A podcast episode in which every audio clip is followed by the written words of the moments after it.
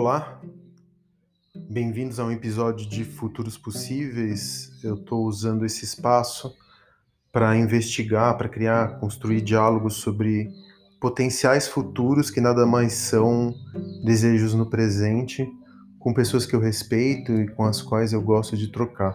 Esse período da pandemia tem sido difícil para todos nós, né? especialmente para aqueles que são menos favorecidos como nós mas de qualquer forma está todo mundo carregando o seu fardo. E uma das dificuldades que eu, tinha, eu tenho encontrado é de dialogar, conversar, construir pontes e tentar aprender um pouquinho sobre o presente para desejar um futuro melhor.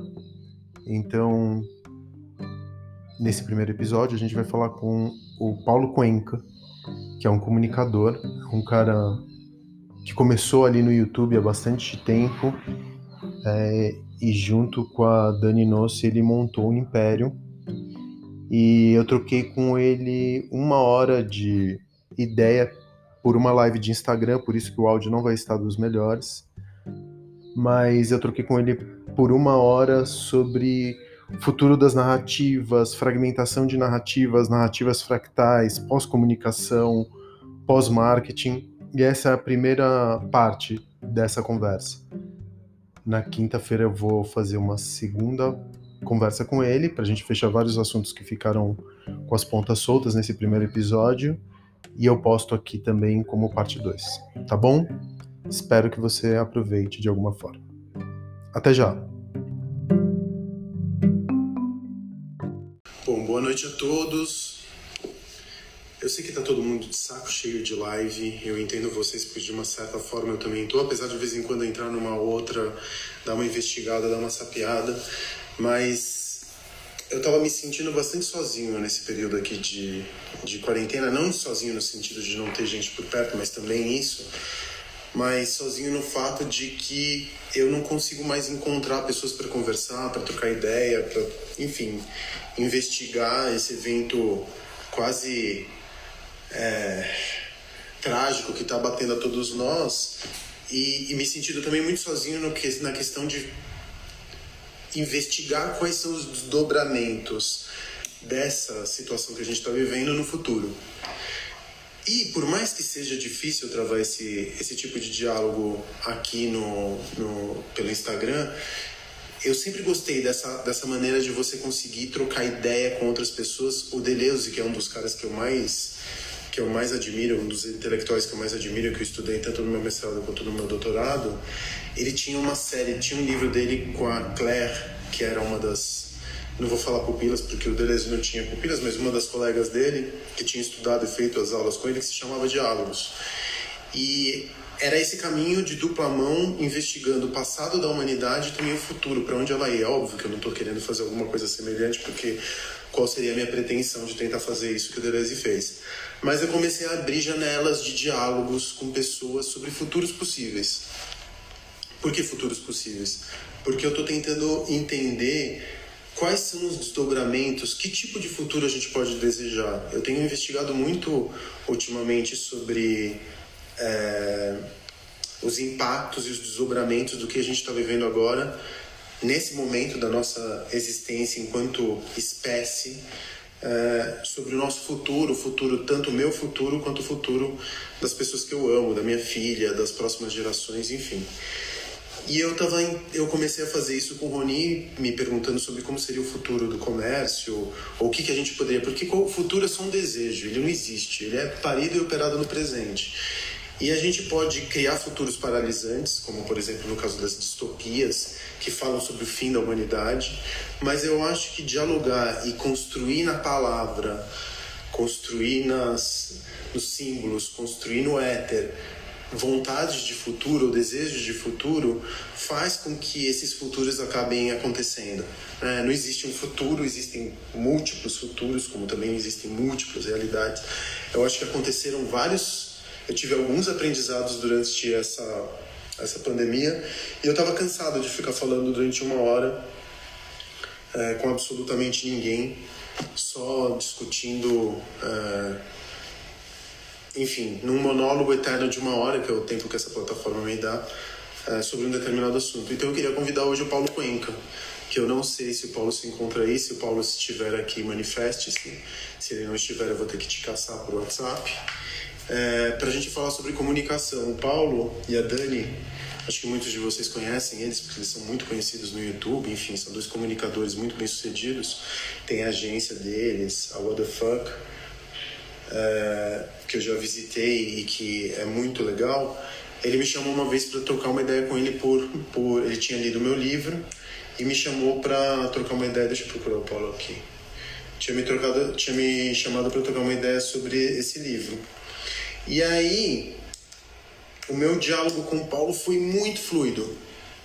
Foi muito. Foi muito aconteceu de uma maneira muito muito fluida. A gente depois conversou algumas vezes, eu pedindo ajuda para ele sobre alguns projetos. A gente ficou com vontade de fazer coisas juntos, porque o Paulo é um puta de um nerd e eu queria levá-lo para conhecer, por exemplo, o Cine Piranga, então deu um crush intelectual.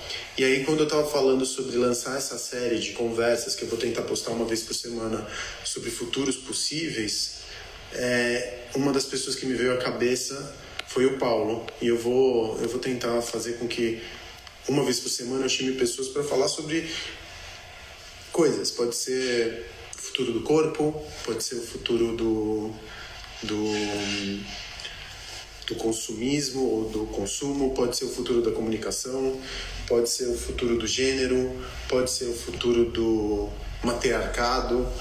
Ah, ah então tá. Paulo, deixa eu convidar você para entrar aqui.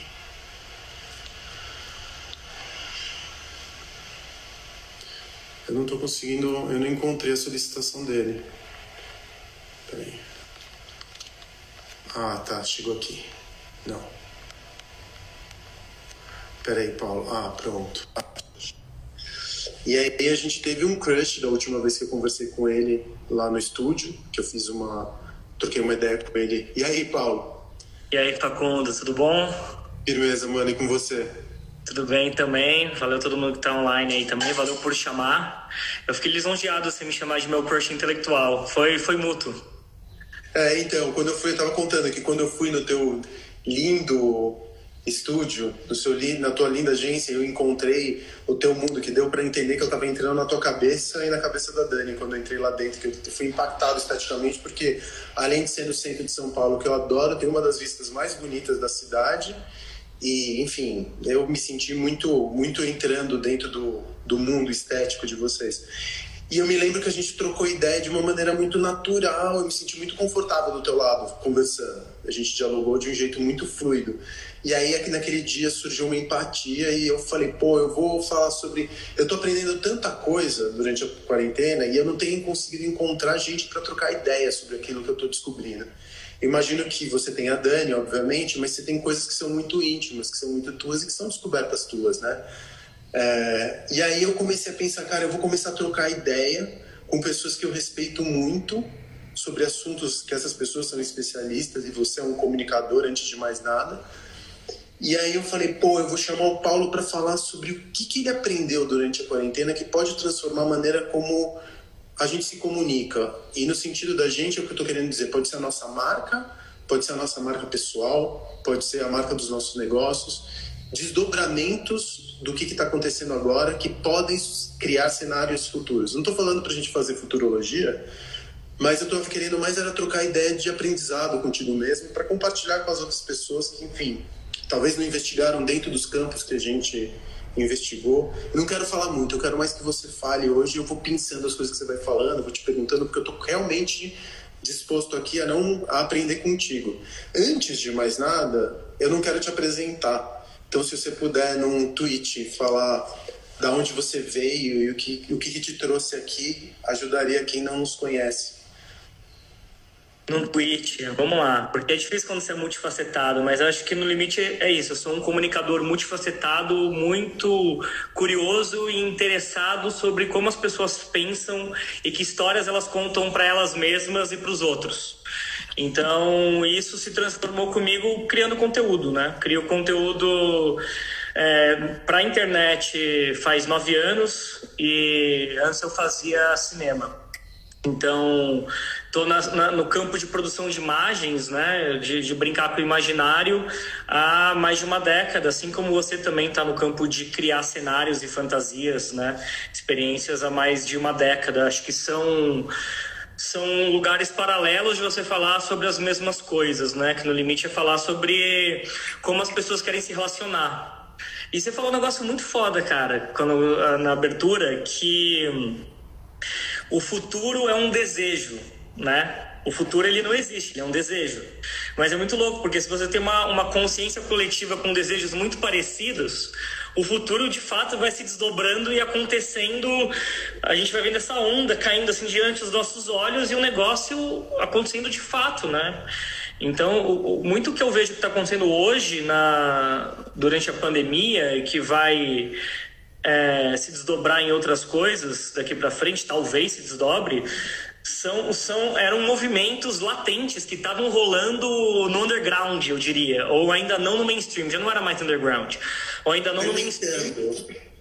Oi? Fermentando nas dobrinhas. Totalmente. Tava fermentando demais e agora foi uma explosão, assim, pum, todo mundo olhou para essa caixinha aqui que a gente está se comunicando falou: caralho, isso aqui, ao mesmo tempo que é uma prisão, é uma porta para o mundo, uma porta para o outro. O que, que eu faço com essa parada agora, né? E um monte de gente que nunca tinha dado bola para para conteúdo, para comunicação digital, para essa cibor, ciborguização, né? Somos todos ciborgues hoje em dia, começou a se dar conta disso.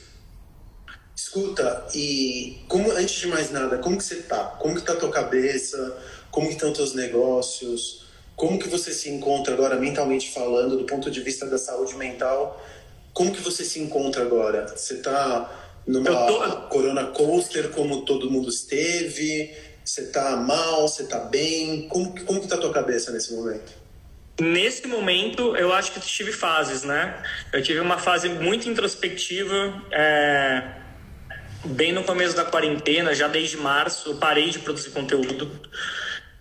Eu acho que muita gente falava para ser produtivo, para ser proativo, para ser isso, aquilo. Também teve muito. A gente está numa época muito de ditadura de pessoas falando o que você tem que fazer, assim, com pessoas com respostas para você, né? E daí eu ignorei tudo. De quarentena, né? É.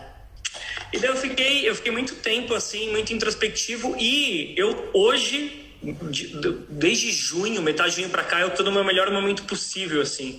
Porque eu desativei, né, meu escritório, é, porque, enfim, não faz sentido. Comecei a ver várias coisas que não fazia sentido.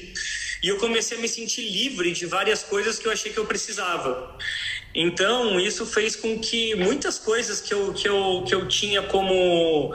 É, solidificadas e cristalizadas, tanto no meu dia a dia, coisa material, é, quanto o relacionamento, que eu achava que tinha que ser dessa maneira ou daquela outra maneira. Uma coisa que São Paulo tem, cara, que é ah, o networking e, e as pessoas, e encontrar, que às vezes você perde um puta tempo do caralho, assim, pra nada, assim, sobre o nada.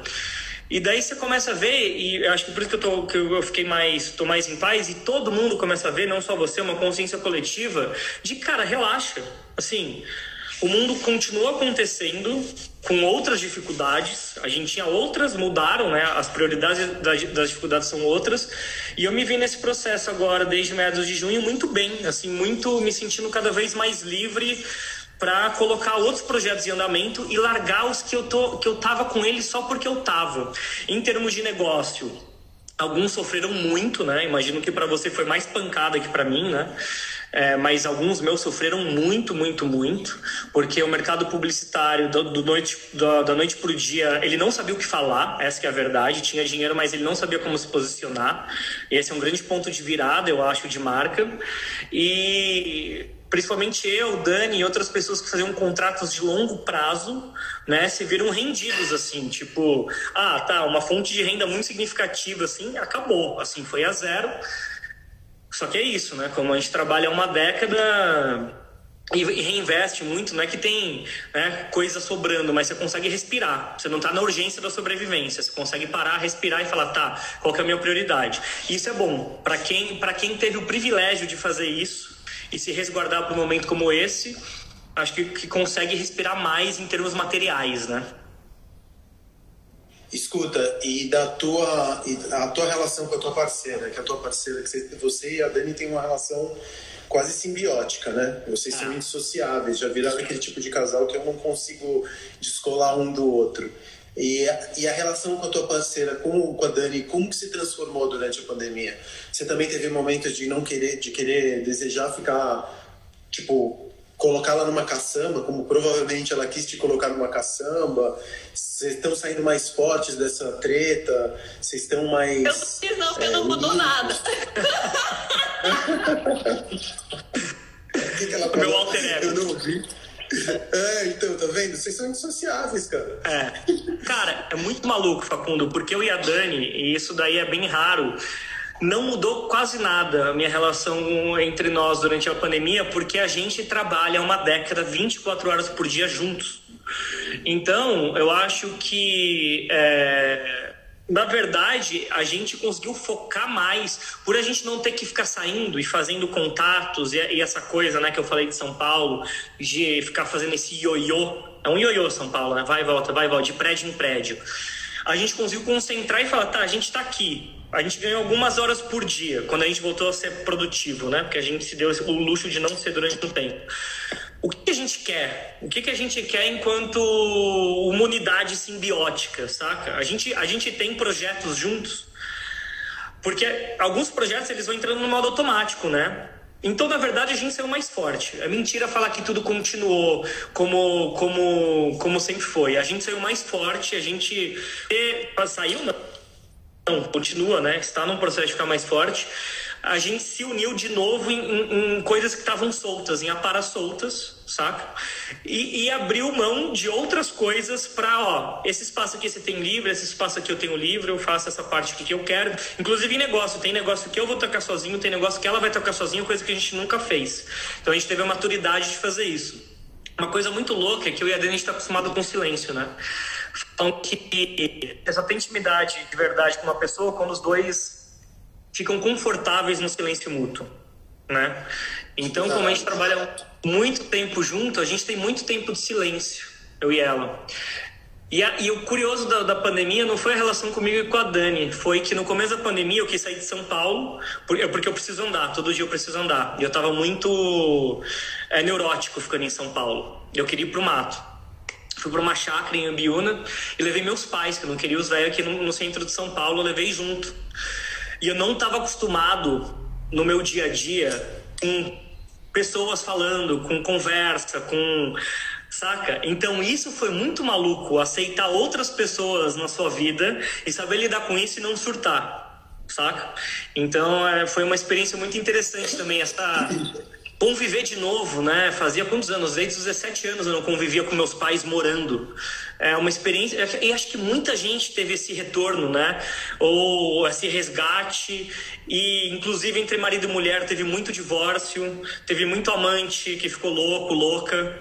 Então, veio, veio para remendar relações, ou acabar com elas de vez, que também é um tipo de remédio.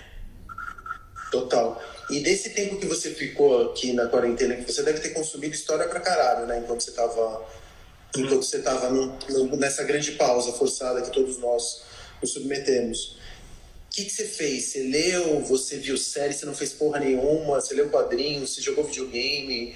Que, como que você fez para preencher suas horas? Onde que você foi consumir em vez de produzir. Porque eu parei de produzir. Eu, eu também, como você, eu também terei um momento de ato, assim, eu falei, especialmente aqui em São Paulo, como você bem diz, a gente tem, tende a glorificar o trabalho, né? Todas as vezes que você troca ideia com uma pessoa, você começa a trocar ideia com uma pessoa, você fala, e aí, o que você tá fazendo? Nossa, eu tô trabalhando pra caralho, tô ralando pra porra. E a gente coloca o, o, a nossa identidade muito associada à produção, que é uma coisa no capitalismo até. E como você também, em um determinado momento, eu congelei, cara. Eu até falei isso pra você quando, eu, quando eu te fiz o convite. Eu falei, mano, eu não tô conseguindo falar direito. Eu não sei o que postar, eu não sei se eu tô postando na hora certa. Será que é hora de falar quando tem mil pessoas morrendo, em média, por dia? É, tá foda, tá, tá difícil de se expressar. E eu me voltei muito mais pro consumo. E aí a gente percebe como a cultura é importante nessa hora, né? Porque se essa pandemia tivesse acontecido há 10 anos ou 15 anos, a gente não teria essa quantidade de consumo, pelo menos não teria os streamings, não teria essa quantidade, os Kindles, não teria essa quantidade de obras para a gente consumir. Então, cara, eu, eu, voltei a jogar videogame, por exemplo, coisa que eu não fazia há três anos por falta de tempo.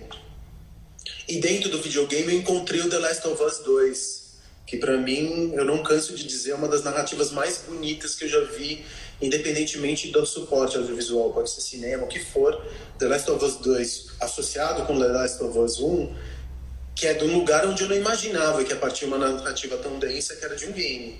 Apesar da gente saber que as narrativas de game estão se complexificando, mas eu não imaginava que eu ia ter tanta tanta epifania vendo um filme, vendo um game. Então, para mim, o The Last of Us 2 foi o grande foi foi aquela coisa nutritiva que eu consumi e que me nutriu também. O que, que aconteceu com você? Você ouviu o podcast? Você leu? Onde que você foi?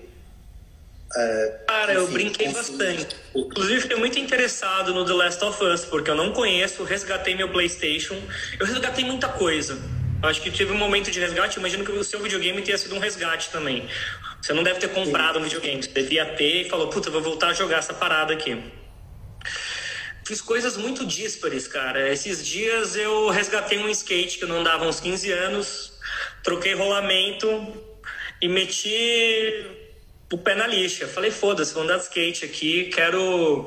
É engraçado, né? Parece que vou. Algumas coisas. É parece que. É engraçado você falar do videogame, né? Porque são coisas que a gente não se permitia mais como adulto. Que, é, que é uma coisa que desgastou muito, principalmente quem veio de humanas, tal, que é o lúdico. Você jogar no lúdico, que às vezes tem uma parada muito tilelê, que às vezes a gente fica no, no lance do capitalismo e na produção que a gente ignora e fala, ah, isso é muito tilelê, não quero, não tenho tempo, irmão. Sem tempo, irmão, né? É um meme, é o maior meme e frase pronta porque a gente sempre viveu, sem tempo, irmão. Só que então me permiti isso, essas brincadeiras e, e, corporais também, né? Porque acho que a gente também, quando vai ficando mais velho, vai ficando mais cagão. Isso faz você redescobrir muita coisa em você. E outra coisa que eu voltei, é, comecei, voltei a ler filosofia. Jura? Eu peguei algumas narrativas.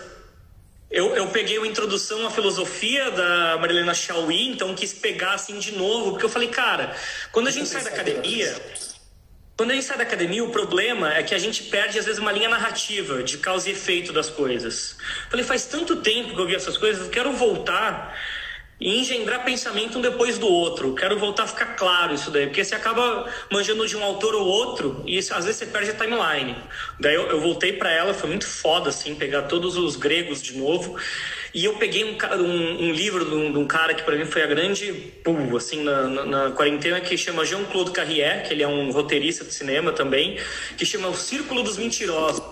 Então ele pega histórias que perduraram no tempo, não são fábulas, são histórias populares e que elas atravessaram o tempo assim oralmente e que várias culturas têm histórias parecidas. Porque eu fiquei com vontade de resgatar a origem da narrativa, principalmente a popular. E eu comecei a fazer isso também em consumo de Instagram, Reels, TikTok, todas essas paradas que é o que, que as pessoas que eu normalmente não consumo estão fazendo? Quais são as narrativas contemporâneas também, que às vezes eu só sei que existe, que existe mas eu não consumo de fato. Então fui para aí também, porque me interessa cada vez mais ser capaz de identificar o que, que público massa quer. Porque eu vejo tanta, tanta manobra, tanta manobra de pensamentos, tanta manobra de narrativa, que às vezes a gente fica, fica falando muito sobre uma estética de pessoas já iniciadas ou sobre um, um repertório de pessoas já iniciadas e esquece que são pessoas que já estão faladas várias coisas, né? E como que eu, e como que eu vou para narrativa popular? Então eu fiz esse movimento da do skate a a filosofia, a conto popular e narrativas populares e série. Esses dias comecei a ver Dark foda, nunca tinha visto. É, eu, não, eu, comecei a ver Dark a primeira temporada, mas por alguma razão eu parei.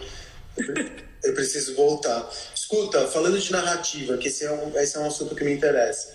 A gente sempre falou da narrativa, até tem uma teoria que você consegue condensar todas as histórias e todas as narrativas em seis blocos de narrativa, seis grandes master narrativas, e se você apertar ainda mais, você consegue tirar duas. Então você tem o mito do herói, que, que é o, o mito da vingança. Você tem o mito da ascensão e queda, ou da queda e da ascensão, que, por exemplo, é o caso do Gatsby. Então você consegue, as grandes narrativas que nos acompanham desde os gregos, é, que é o, o, o herói em busca, sai de casa em busca de algo. Pode ser vingança, pode ser paz, pode ser guerra. Ele passa por uma série de vicissitudes, de tragédias e dores até ter, seu, ter o seu apogeu, e aí ele tem uma redenção, e no final aquilo se fecha e traz o final feliz ou o final trágico que cria, enfim, que cerca, que, que fecha o círculo. E eu comecei a perceber que essas grandes narrativas, especialmente agora, nesse momento em que a gente está produzindo muita narrativa, em que as narrativas são de cada vez menos tempo. Né? TikTok é um exemplo, como você estava falando, ele vai, ele vai te comprimindo num lapso de tempo e te permite que, é, com poucas imagens, você tenha que encapsular algum, alguma história, alguma, enfim, algum entretenimento, que as narrativas começaram a se fragmentar que já não existe mais tanto lugar para essas narrativas grandiosas, grandiloquentes, que são histórias gigantescas. Então, um exemplo é a série, que ela, ela quebra uma, uma grande narrativa em múltiplas histórias e, elas come, e ela te fragmenta essas grandes narrativas. Entre... Dark é um puta de um exemplo, porque é uma história do quase... É um novelo, né? Para você conseguir entender Dark, você tem que é, destrinchar, você tem é quase 100 anos, é quase 100 anos de solidão. É, Exatamente. Tipo, ao mesmo tempo. É tipo 100 anos de solidão, mano. Você tem que ficar anotando o nome dos personagens, você tem que entender qual que é a linha temporal onde os caras estão. Peraí, onde os caras foram parar agora?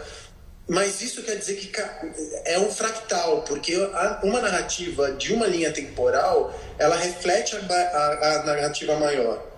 E aí eu fiquei me perguntando, você acha que as histórias que a gente vai contar pós-quarentena, que é esse tempo onde a humanidade inteira ela é tanto forçada a parar, quando ela se vê diante da sua própria falência do projeto ocidental, capitalista. É uma, é uma discussão que a gente tem. A gente sabe, eu estou encarando essa quarentena como, por exemplo, uma quase como uma vacina. Porque eu acho, ou esse é um futuro que eu não desejo, mas que eu acredito que tenha grandes chances de acontecer, de que se a gente não refletir sobre nós enquanto humanidade, tá? E eu sei que isso está muito longe de mim, de você, apesar de que no campo da micropolítica tudo que a gente faz impacta no maior. Se a gente não refletir da nossa relação que foi fraturada com a natureza e que a gente começou a, a tentar controlar a natureza nessa nessa nessa potência de macho de testosterona, de querer controlar tudo que está à nossa volta, e a gente não pensar que a gente tem que cuidar em vez de dominar, provavelmente a minha filha vai ter uma existência bem dolorida quando ela chegar na minha idade. Então eu acho que essa pausa que eu estou tendo agora da, da pandemia, ela está refletindo no em, até onde que vai esse fim? Onde que onde será que a gente está chegando começando a construir um fim de uma história que começou ali nos gregos? Você acha que essas, essas grandes narrativas que a gente está contando, na hora de você comunicar até uma marca, ou na hora de você comunicar um projeto, você tem que contar uma narrativa grandiloquente que ninguém tem tempo, no final das contas, para. Não estou com tempo, irmão, para ficar tentando entender a tua mensagem, ou você tem que começar, as narrativas vão se fragmentar e você vai ter que ser cirúrgico e ter que ir direto ao ponto no esquema do fractal. Se você pegar a mensagem pequena, você pega uma ideia da mensagem grande. Caralho, Facundo, que loucura. Mas ó. Punhetei demais, mano, desculpa. Não, não punhetou, não. Eu penso demais nisso faz um tempo, sobre a, a condensação das narrativas, desde o Vine. É, em 2013, eu, eu, eu, eu fiz uma agência para ser especializada em filmes de seis segundos. Ao que as marcas respondiam, mas ninguém conta uma história em seis segundos. Eu falei, olha, aparentemente os jovens estão contando histórias em seis segundos e consumindo no Vine, né? Então, é, é o que eu chamava de narrativa em patchwork. É, eu, eu, eu, acredito que exista um tipo de narrativa que ela consegue existir sozinha, tipo em 10 segundos, né? Só que ela e, e ela funciona. É, co, é, quase como se fosse um, um xiste, um fractal. É muito bom, como você falou, uma metonímia. Só que você precisa olhar um campo muito maior de mini conteúdos para entender uma narrativa grandiosa. É uma narrativa estilhaçada, né? Isso leva para vários caminhos. Um dos caminhos é quem vai conseguir fazer as grandes narrativas são dentro de comunidades. Porque se eu sigo uma marca e ela conta uma narrativa por dia nos stories, né? Seja através de stories, seja através de TikTok ou o que seja, ao longo de um mês eu posso construir algo com sentido. Só que eu não tenho tempo para acompanhar 20 narrativas ao mesmo tempo. Por isso a importância das tribos e comunidades, que nem aquele cara, o Patrick Erling, acho que ele chama, esqueci o nome direitinho dele, que fala sobre uh, primal branding. Né, que é uma coisa muito de, de construção de comunidade muito fechada. Eu acho que as pessoas vão se fechar cada vez mais em pequenos lugares a gente está vendo essa tensão né, acontecendo cada vez mais. Agora na quarentena tá, tá muito forte. E quando você olha, tipo, na macrovisão de conteúdo, o que está rolando é que essas grandes narrativas do herói estão rolando massivamente todos os dias. Com quais tipos de narrativa? De ascensão, que são pessoas que viram hit da noite pro dia. Então é a massa colocando a pessoa num pódio e retweetando e falando ideias narrativas se desdobram nos comentários, né? Elas são narrativas multitelas, multi, multiferramentais, na verdade, assim, construir a parada. Ou você tem uma narrativa também de queda, que é o cancelamento. O cancelamento é uma grande narrativa de queda. É, só que é a massa, assim, é o público votando. Parece um episódio maluco do Rick and Morty ou do Dark falando, da, da Black Mirror falando assim, cai, pô, votamos para cair. Ele vota para cair e cai. Então, você tem, essas narrativas não morreram, só que elas estão estilhaçadas em quem tem o poder de contar essa narrativa, né? Que é o caso do cancelamento e da ascensão, ascensão e queda, ou quando você tem narrativas épicas, elas estão dentro de comunidades, né? E daí você precisa fazer parte do clube para entender. Se você não está fora do clube, você não entende aquele signo, você não entende aquilo lá, sabe? É que nem Netflix, a gente acha que a gente conhece as séries que estão passando. Cada vez que você liga o Netflix, tem 30 séries novas. E talvez um milhão de pessoas só assistiu aquilo, outra assistiu 100 mil. Então lá, são grandes narrativas épicas. Sabe uma coisa que você me falou que me chamou a atenção? A primeira delas é ascensão em queda. Na verdade, eu te falo isso porque eu vivo essa síndrome desde 2005, quando eu montei o Vegas. Sempre que eu vou montar um novo negócio, eu tenho que me desdobrar para que a minha narrativa ela continue sendo uma ascendente. Porque até acho que é uma coisa que a gente que a gente tem na nossa cultura ocidental a gente levanta uma pessoa para o pódio desde que a gente consiga derrubá-la depois. Ou que a gente tenha o prazer de derrubá-la depois. E eu não estou falando que isso é é da natureza humana. Eu não estou dizendo que isso é que isso aponta para uma maldade intrínseca às pessoas. É do mamífero. É porque quando você coloca energia de desejo no outro e você se espelha no outro de você querer ver o, o sucesso do outro, de você empoderar o outro, transferir a tua energia existencial, teu elan, para outra pessoa, para que aquela pessoa fique notável, que ela conte uma narrativa onde você se vê espelhado, ao mesmo tempo, quando você se frustra porque você não chega no mesmo lugar do outro, você quer tirar essa energia e você quer ver aquela pessoa cair para que aí você, na empatia da queda, você se veja espelhado também. É então, você tira, você, as pessoas dão poder, um poder simbólico, um poder, um poder de desejo, mas elas imediatamente elas vão querer tirar esse poder, porque por que, que você subiu e eu não subi? Ou por que, que eu não cheguei e você não e eu, por que você chegou e eu não cheguei? Então eu acho que essa a gente sempre tem que esperar. E é muito foda porque dentro dessa cultura do cancelamento, que algumas pessoas precisam ser canceladas mesmo, porque elas representam um passado que é daninho para a comunidade, mas a gente não tem nem tempo de justificativa. O fato de você se justificar justifica o seu cancelamento. O seu silêncio justifica o seu cancelamento. O fato de você se justificar justifica o seu cancelamento. E nada do que você faça ou deixe de fazer vai te livrar do juízo que já foi feito no momento em que aquilo é, foi construído. Agora tem uma coisa muito maluca ali. Porque a pessoa é cancelada fora da bolha dela. Na bolha dela, ela ainda tem uma comunidade de usuários alfa e beta que vão continuar seguindo ela. Então é muito louco porque você é cancelado a partir de um observador externo. e não numa comunidade. Você pega. Vou, dar um exemplo de uma pessoa que estava dando é, polêmica hoje e dá toda semana, Ítalo Marcilli. É um cara que fala coisas que você conhece? Conheço, conheço sim, conheço de, de ouvir. Você sabe que ele existe. Sobre ele. É um cara que fala existe. coisas que, que. Eu enfim, até queria não saber que ele existe. Agora, se você for lá nos comentários dele, você tem uma galera defendendo, tem a comunidade dele, então cancelado para quem? Também tem essa. essa. É, entendeu? Sabe, sabe que essa foi uma das coisas que eu mais aprendi durante essa pandemia, mano? A gente acreditar. Quando a gente fala de realidade, a gente fala de algo que eu e você temos em comum. Eu tive um avô que enlouqueceu. E a gente.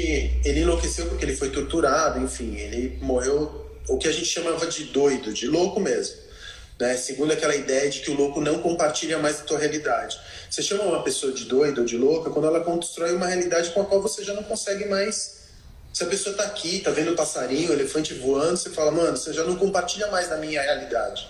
Logo, você é louca, eu controlo através dos meus sentidos o mundo, e esse mundo ele não tem uma interface com o seu mundo porque você está produzindo uma outra realidade. No caso das redes sociais, a gente chama de bolhas epistemológicas, né? Cada um tem uma bolha e essas bolhas não se conectam. Então eu estou começando a me dar conta, até por causa dos terraplanistas, dos caras, dos neonazistas, dos caras que é, que criam teorias conspiratórias com relação a vacinas e tudo mais, eles vivem numa realidade onde as redes sociais elas constroem um número suficiente de pessoas que compartilham daquelas daquela realidade específica. E quando você se conecta com outras pessoas na, pra, num hospício, louco quem está do lado de fora.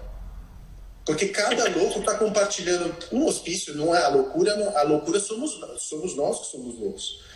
Não o, o que a gente chama de louco segundo o olhar da sociedade. Então, é, durante essa pandemia, eu fiquei me questionando, mano, eu tenho que parar de falar que existe uma realidade e que a gente deveria partir desse pressuposto de que a ciência é o campo da verdade e que a partir desse campo comum a gente consegue construir, enfim, ideias de futuro, ideias de passado e pactos comuns para a gente progredir. Não existe mais uma realidade. Foi um dos grandes ensinamentos que eu tive durante a pandemia.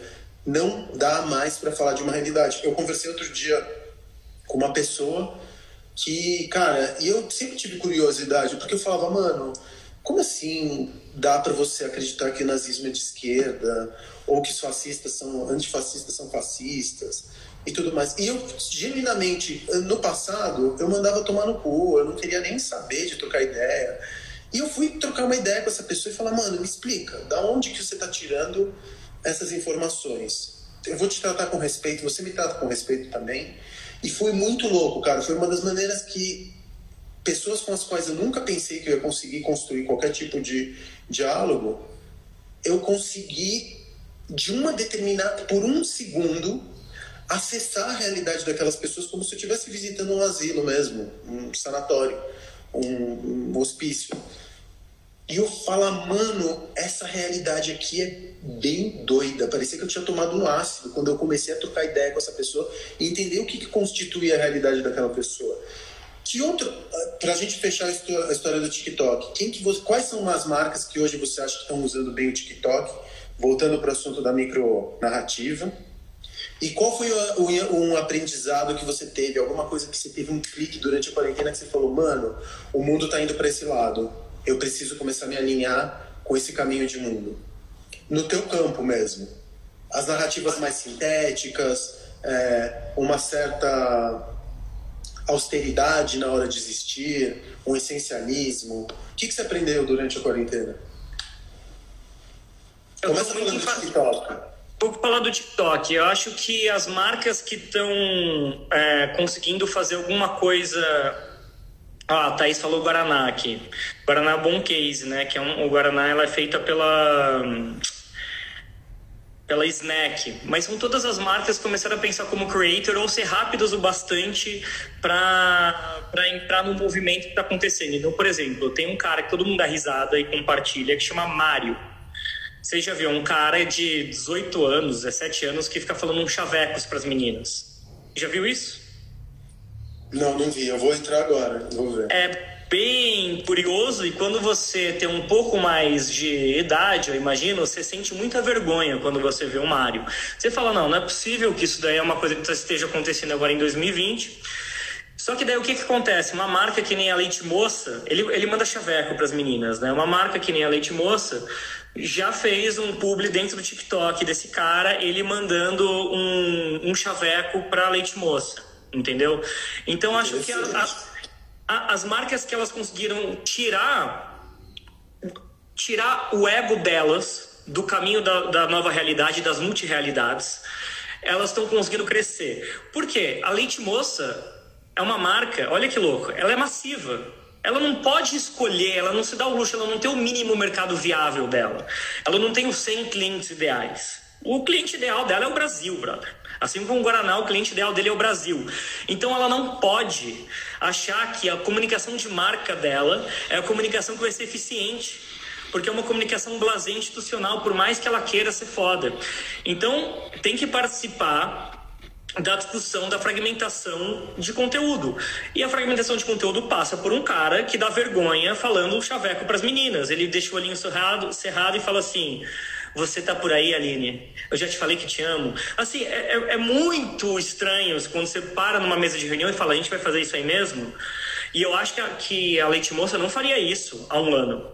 Então, quando você aceita que existem várias perspectivas de realidade, e para quem sempre tomou as decisões em São Paulo, que sempre foi um tipo de gente, né? Hétero, branco, com uma certa idade, tal, tal, tal, tá tomando uma porrada cada vez maior e tendo que aceitar. Não adianta não aceitar saca? Você, você conversar com essas realidades porque elas existem. Foi o que você bem falou. É, é louco quem tá de fora, né? Quando você tá, eu quando era jovenzito eu ia em rave. Eu achava um bando de louco quem tava de fora. E quem devia estar tá de fora da rave devia olhar para dentro e falar: "Mano, o que que, que tá acontecendo? O que, que são essas pessoas aí dentro?". Como terraplanista, deve achar a gente um bando de louco. A gente não descobriu a verdade. Lógico manipulados. Então você acha que uma lição que dá para tirar disso é o seguinte: se você é uma grande marca, não adianta você tentar acompanhar a cultura. Porque se você tentar se você tentar construir a sua própria narrativa e construir cultura a partir da tua narrativa, provavelmente você não vai conseguir porque você é lenta, você é antiquada, você é uma corporação pesada demais para acompanhar a cultura que é flow, que é puro fluxo e a marca é pura sedimentação. A lição mais valiosa é se aproprie de narrativas dentro do flow e por continuidade você vai conseguir transmitir a sua ideia. Sequestrar a narrativa. É Sequestrar a narrativa, com certeza absoluta, até porque a margem é não tem linguagem. Foda, foda. Puta lição foda. Obrigado por isso. Eu não tinha, não tinha me dado conta. Foda, foda. Essa é uma foda. coisa, e acho que o caminho o, o, caminho, né? Você perguntou o caminho de, de negócio, o que que, o que que eu vejo do caminho do marketing, de, de comunicação, de conteúdo. É, eu acho que é aceitar de fato que desde a dentista, do tatuapé, é, do carrão, até o advogado da Vila Nova Conceição, até o hipster, até o millennial, até a geração Z, quem quer que seja, é, vai ter que de alguma maneira e daí é quase contraditório que eu vou falar, controlar uma parte da sua narrativa. Ter sua mídia. Porque senão você fica muito solto e, e dependendo da gravidade dos outros. Todo mundo exerce um campo gravitacional por você que você vai sendo puxado, né? Você vai sendo puxado. Quando eu falo isso das grandes marcas sequestrar a narrativa, é que se você sequestra muitas de uma vez, você continua no centro porque você equilibrou seu, seu campo gravitacional, né? Você tem muita gente na sua volta e você sequestrando várias narrativas. Só que se você não tiver ao mesmo tempo também uma coisa sua, a sua casa, para você poder abrir, xingar, ou ser um santo, ou ser pudico, deletar uns comentários, xingar umas pessoas também, o que, o que quer que você queira ser, principalmente marca menor, principalmente, exclusivamente marca menor, porque aí é a formação de tribo, você tá perdido, brother. Então, você não existe de fato agora isso não existe. A gente viu, eu não vou, eu, eu, não tem mais como eu ir num consultório, bro. não tem como.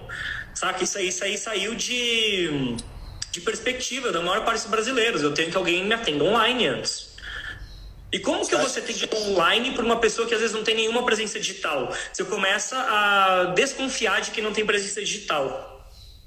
E você acha então que a, a, as marcas elas têm que criar sua própria mídia no sentido de se apropriar de um suporte de comunicação, pode ser o TikTok, Instagram, Facebook, LinkedIn, o caralho que me pata, YouTube? Ou você acha que os caras. A, a grande lição é construa a porra da tua comunidade construa as pessoas com as quais você conversa, porque essas pessoas é que no final das contas vão construir junto com você essa grande narrativa que vai desembocar no produto final e que vai possibilitar a transação. É isso? Eu acho que são, o capitalismo ele tem muitas e a compra, né? Ela tem muitas vertentes. Eu acho que tem dois tipos muito diferentes de empresa. Eu acho que a corporação é uma das que mais tem que sequestrar, porque historicamente sempre é que foi mais, mais careta. E eu acho que a pequena empresa é a que mais tem que radicalizar. Né? E ao mesmo tempo que radicaliza, ela tem que sequestrar pessoas, linguagem de pessoas que, que são os clientes dela, os tem clientes dela. Porque a pequena empresa ela tem ali os mil clientes ideais. E dela tem que conversar com aquilo, ela não precisa muito de multirealidade. Inclusive, quanto mais ela radicalizar o tipo de comunicação dela, mais fãs loucos que vão passar a palavra, daí para fãs que não são tão loucos, melhor. Você pode fazer esse movimento. Agora, a questão é que as pessoas no final, que a gente descobriu também que a pessoa mais, mais blazer do mundo, em São Paulo tem muito, né? A gente é fruto disso, porque a gente tem muita. O que, que é o blazer, né? É uma pessoa que ela recebe muito estímulo e ela fala assim: não é tudo, tudo isso não é problema meu. E daí você acaba entrando numa outra energia, né? Porque senão você não, você não produz, você não reproduz e tal. E, e, e, mesmo as pessoas blasés, né, em São Paulo, como a gente parou com, esse, com essa colisão de encontros que a gente tinha o tempo todo, e deixava a gente meio frio, a gente vê que a gente tem a necessidade de se comunicar. Então, as marcas que eram muito conceituais também e que não abriam espaço para diálogo, porque elas eram muito frias, eu acho que elas estão começando a ver que elas precisam abrir um pouquinho a guarda e falar: Ô Jéssica, vamos trocar uma ideia. Porque senão você fica muito só no conceito no abstrato, e o abstrato é frio, não tem calor, né? E a gente já está num lugar frio, né? A gente está encapsulado.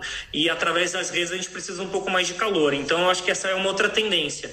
É marca que era muito afastada, muito artsy, começar a também a abrir outras vias de diálogo. Às vezes você, você pode ser radical em uma das suas redes, sei lá, você radical no LinkedIn, no LinkedIn é ótimo, mas poderia ser no Instagram. Vara de Faria Lima. Exatamente. Mas você pode ser radical no feed e ser uma pessoa muito approachable, muito próxima das pessoas no Stories, por exemplo. Própria, o próprio Instagram ele já é um Megazord, né? Você pode usar partes dele para fins diferentes. Mas você não acha que também isso pode criar uma certa bipolaridade quando você é muito quentinho no Stories e muito aguerrido no feed? Isso não pode criar um choque? De comunicação, você, você acha que isso não, não, não pode construir uma bipolaridade? Pode, mas eu não acho necessariamente bipolaridade ruim, porque a mesma pessoa que gosta de acordar com, com músicas calma, com uma música muito calma, poderia ferver quinta-feira à noite, entendeu? As pessoas são várias pessoas, né? E eu acho que desde que isso você é construiu. Isso é muito foda. Eu acho que também. Você fala, você fala isso no seu livro. Algo.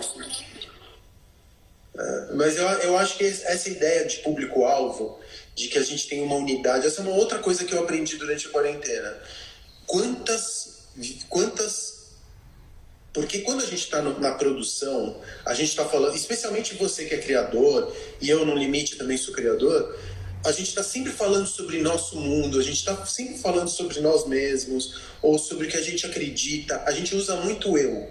E à medida que a gente vai usando o eu, aquela, aquele avatar que a gente tem, a, a, maneira como a gente se enxerga, ele vai se solidificando, se solidificando, e ele abafa outras constituições que a gente tem dentro da gente. Eu, por exemplo, cara, porque eu tô vivendo muito com a minha filha durante a quarentena, eu comecei, eu brincava com a minha filha, mas eu ainda era consciente de um, que eu era um adulto brincando com a minha filha em dois ou três momentos durante essa quarentena, eu entrei num fluxo tal que eu já não conseguia mais. Eu, eu me desliguei.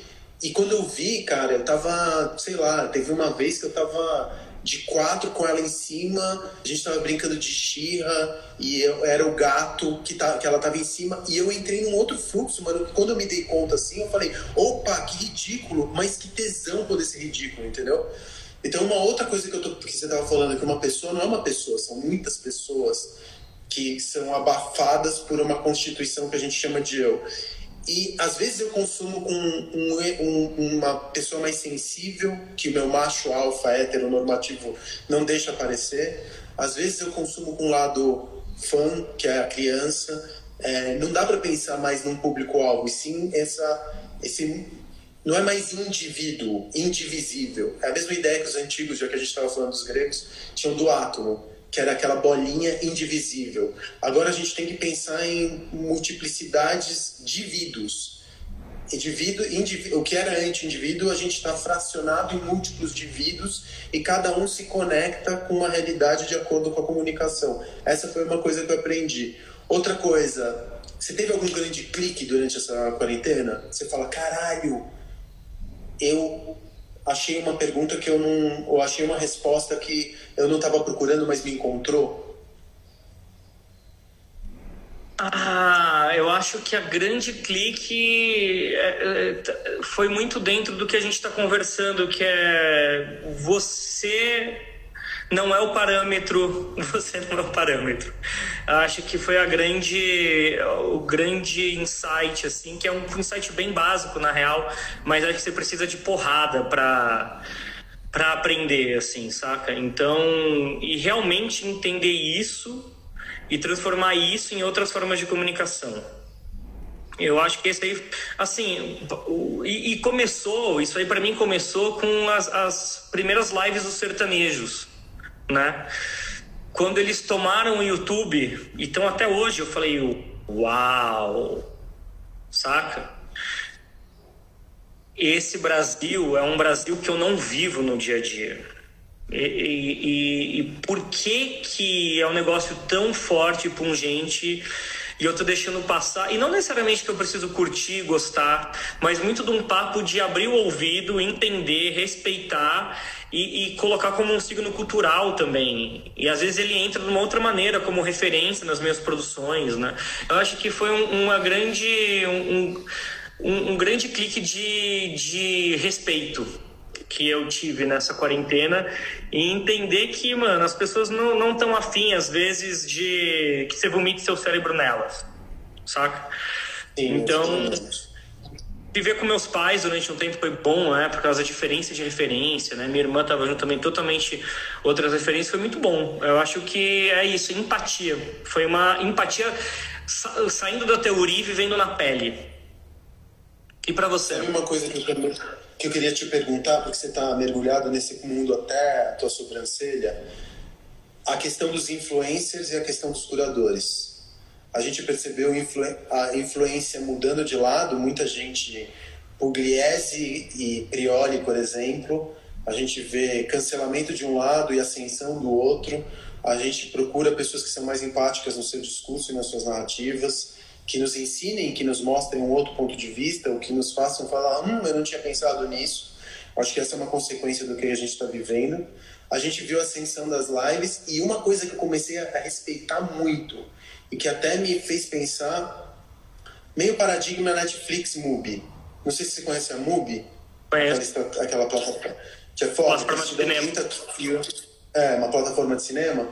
E aí eu comecei a falar, cara, como a gente precisa de cura, não curadores no sentido de que que é isso que a gente estava falando, da arrogância de selecionar o mundo e falar isso aqui é cultura, isso aqui é o bom, isso aqui é o que vocês devem consumir. Mas aquele cara que que a, a diferença que existia da videolocadora de cineclube, sabe? Você ia conversar com o cara que era o cara que manjava, e, ou, sei lá, numa loja de vinil, que o cara virava e falava assim, como se fosse um traficante, puxava um vinil e falava, Tó, mas não espalha. Ou o lugar que você soprava na ponta, de orelha em orelha e falava assim, ó, é aquele pico. Você é muito jovem para se lembrar disso, porque provavelmente você já nasceu já ouvindo barulho de molden mas teve um momento que eu teve um momento que eu tinha a gente tinha esses pequenos clusters de, de conhecimento que eles não eram acessíveis para todo mundo era um tinha, tinha um curador humano e que hoje em dia a gente está vivendo num momento onde tudo é algoritmizado de uma determinada maneira todo o teu comportamento todo o teu consumo ele é é, ele é colhido, os dados são colhidos, eles são é, metabolizados por um algoritmo e isso te fecha dentro de uma bolha. E eu comecei a perceber, a, a, por isso que eu estava te perguntando o que ler. Porque para mim, hoje em dia, é mais importante a tua recomendação do que o algoritmo da Amazon que fala se você gostou disso, vai gostar disso.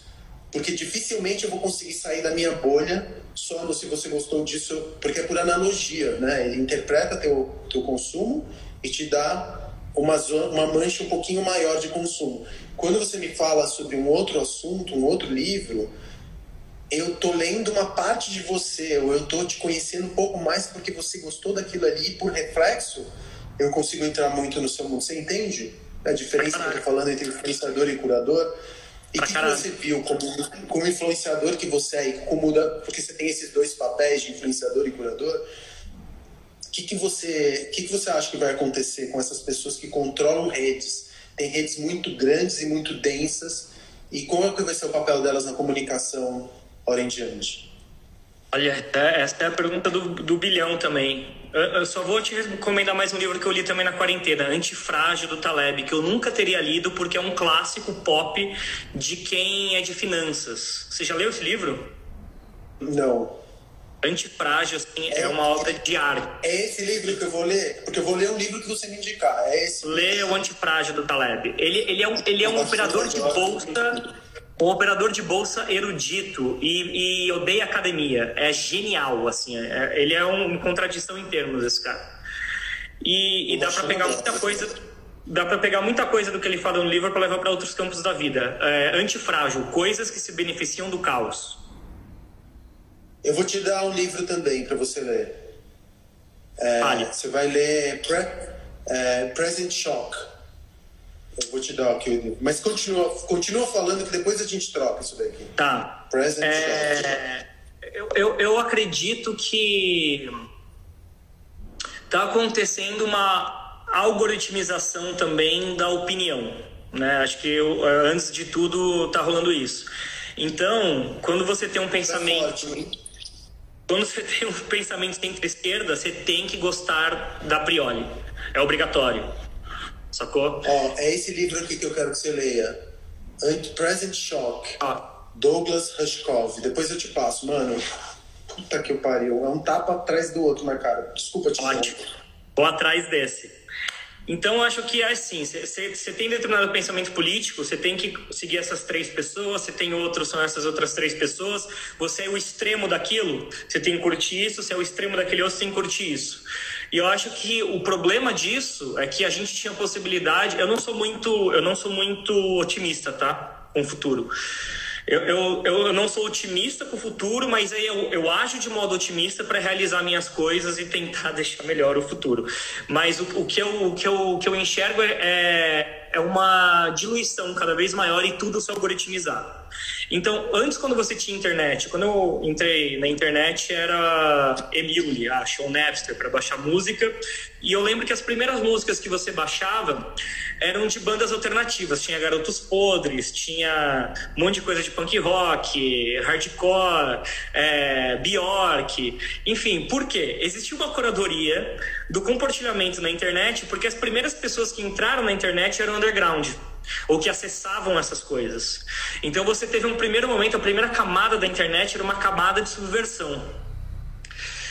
Só que o que acontece? A internet é, é, ela é esse lugar né, que você consegue, você conseguia pelo menos acessar lugares de subversão, e não subversão de, em sentido de revolução, mas opiniões que não são mainstream.